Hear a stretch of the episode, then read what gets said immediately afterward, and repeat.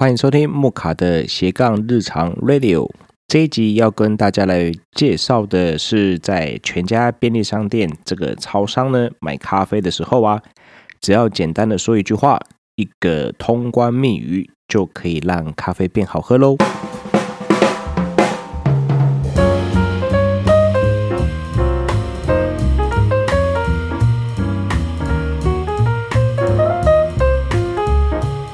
嘿，大家好。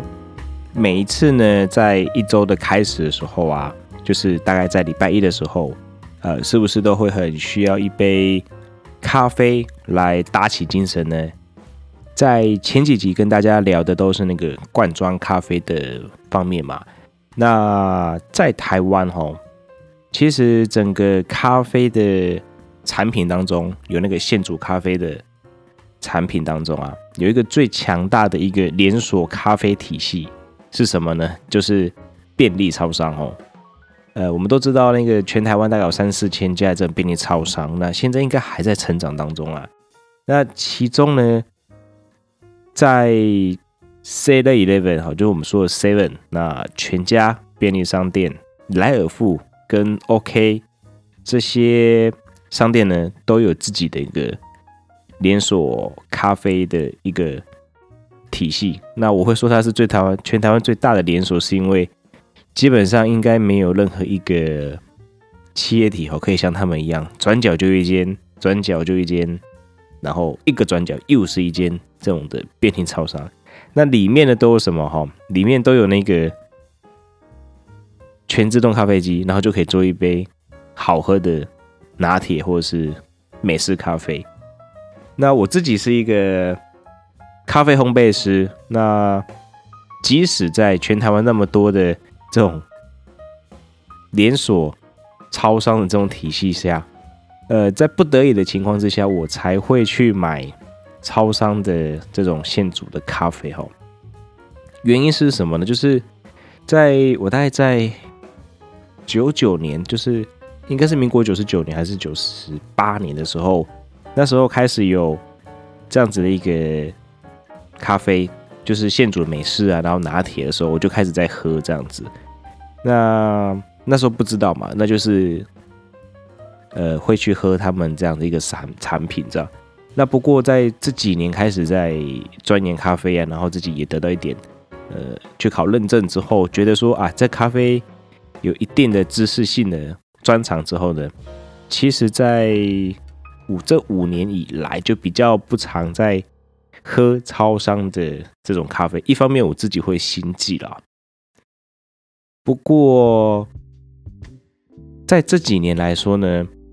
呃，应该说在这一两年哦，它的差距就会从原本不是那么优质的这样的一个前提之下呀，到这几年的时候，就是应该是从二零一七一八。一九应该是从一八年到一九年这段期间，它的那个品质提升的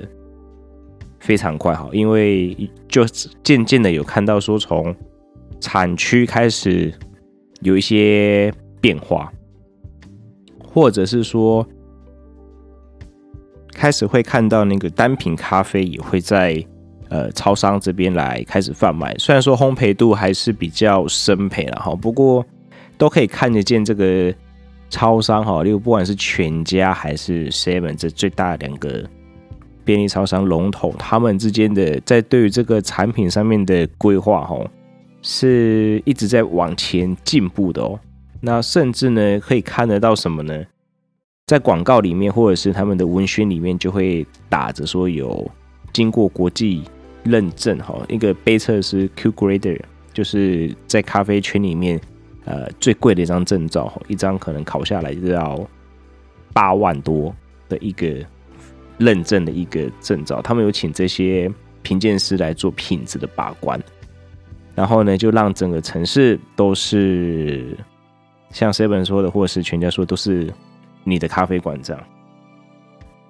所以说到这边，其实是蛮佩服的哈，尤其是在最近就看到蛮多。不同产区的单品都都在超商里面都看得见。那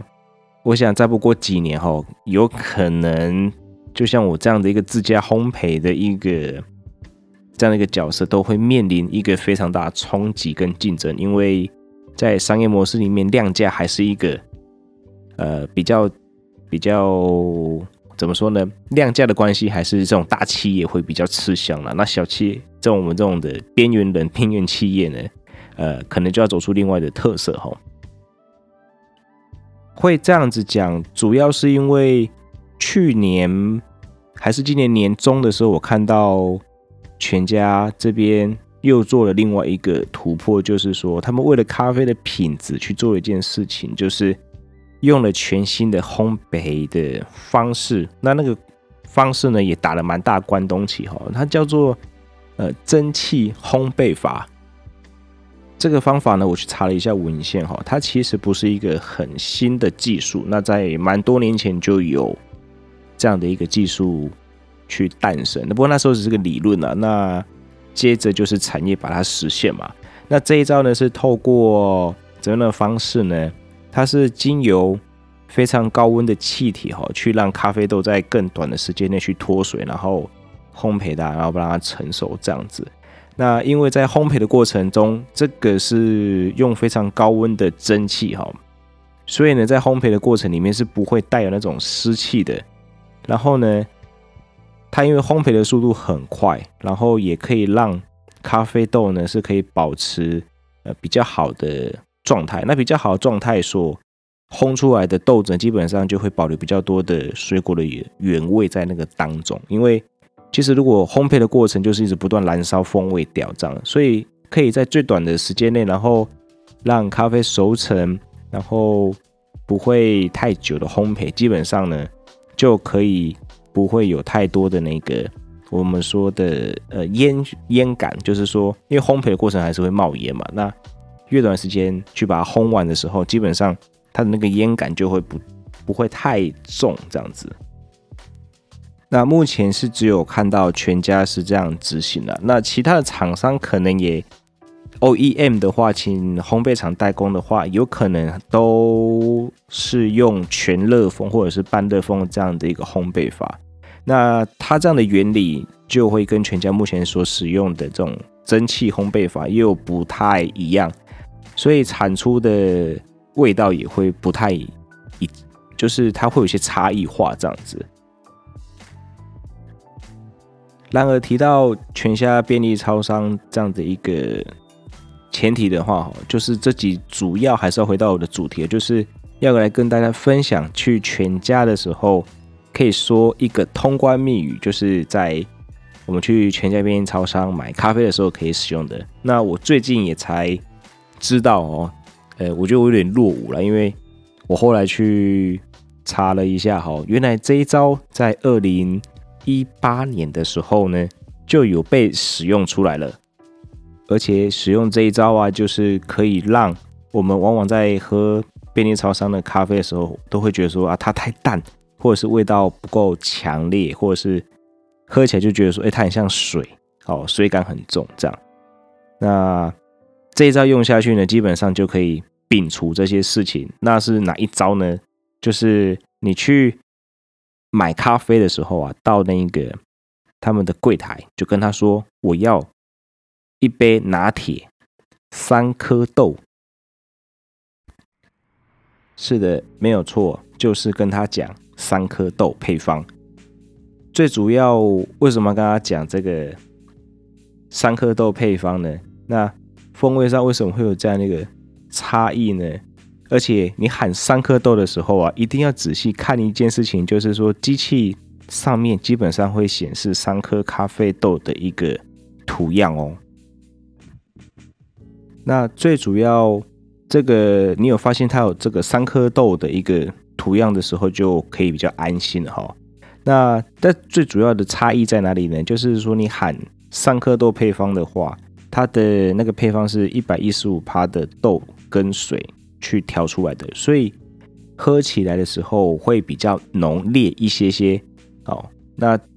在过往我们喝起来都是觉得，哎，超商的咖啡就是比较淡嘛。那如果含这样一个三颗豆的一个配方的话，基本上在咖啡味就是我们说的呃苦韵啊，或者是呃我们过往喝咖啡那种感觉，好，它就会比较凸显出来，而且可以大幅度的改善大家所说的这些缺点，这样子。那目前我自己知道的，我自己观察下来的话，就是我去全家买拿铁，然后后面有讲三颗豆的话，呃，比较新的机型，它会显示的是两颗豆的那个图案。好，那两颗豆的图案就是就是一百帕的咖啡跟一百帕的水这样调起来的嘛。那有人会问说，有两颗豆，那有三颗豆会不会也有一颗豆？那当然是有的，就是八十五趴的咖啡豆加水。好，所以呢，如果你已经觉得全家便利超商的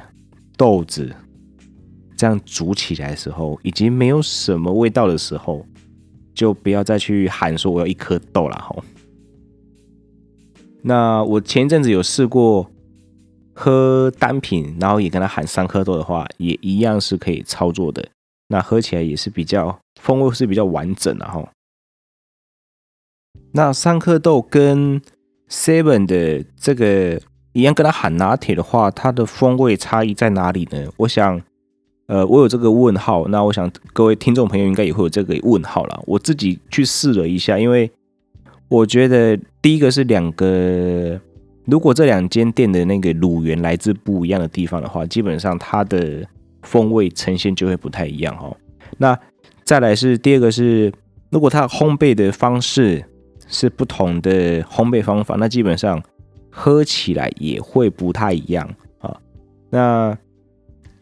第三个是每一家店，它其实还是有每一个操作员他的一个调理的方式。如果他们的配方所使用的方法是不太一样的话，那还是会有喝起来是不太一样的。这两个其实伯仲伯仲之间，可能你喜欢全家或者是你喜欢 Seven 都有。那我个人的心得是什么呢？我觉得在全家这个三颗豆的配方里面啊，我自己喝起来的感觉是它的水果的风味会保留的比较多一点点哈，就是说我会喝得出比较有果香感的一些风味。我不晓得是不是因为用蒸汽烘焙法所留下来的啦。然后又加上用三颗豆，所以我觉得那个呃浓度啊，或者是说它的那个风味上面的体验来说是比较好的。那 Seven 的话，其实它也不是说难喝啦。那因为我想应该是在配方里面呢会有巴西豆啊，或者是印尼豆，或者是呃不是非洲豆的这样的一个配方在这个当中，所以喝起来我觉得。呃，Seven 的拿铁给我的感觉是巴西豆的那种饼干坚果的味道比较重。那相较之下，因为我个人是喜欢喝比较水果感的这种拿铁，有点接近水果牛奶这种的风味的话，我比较喜欢的。目前来说，我去全家，我就会跟他喊说我要三颗豆。好，喝起来我。自己是比较喜欢这样子喝啦，所以在这边呢就分享给大家。如果你遇到工作不如意，然后呃可能有点不太开心，你需要喝杯咖啡转换心情的话，不妨去全家试试看，跟他喊：“嘿，我要三颗豆配方，麻烦一杯。” OK，那今天的。分享就到这边，也期望我这样的讯息对你来说是有一些帮助的。如果你喜欢我的节目呢，请直接按下关注、追踪，然后分享这个样的一个讯息。好，这样的一个节目给你的好朋友，如果他有需要的话，马上立马分享。然后呢，也邀请你直接到我的 Apple Podcast 上面，然后来帮我打下五星的评价。然后也可以到我的 IG 哦，Muka Talk M U K A T A L K 这里来，呃，追踪我的 IG，然后跟我留言，告诉我你在喝完全家三颗豆配方之后的感觉，我们来一起讨教喽。今天就到这边，祝福大家开工顺利，平平安安，拜拜。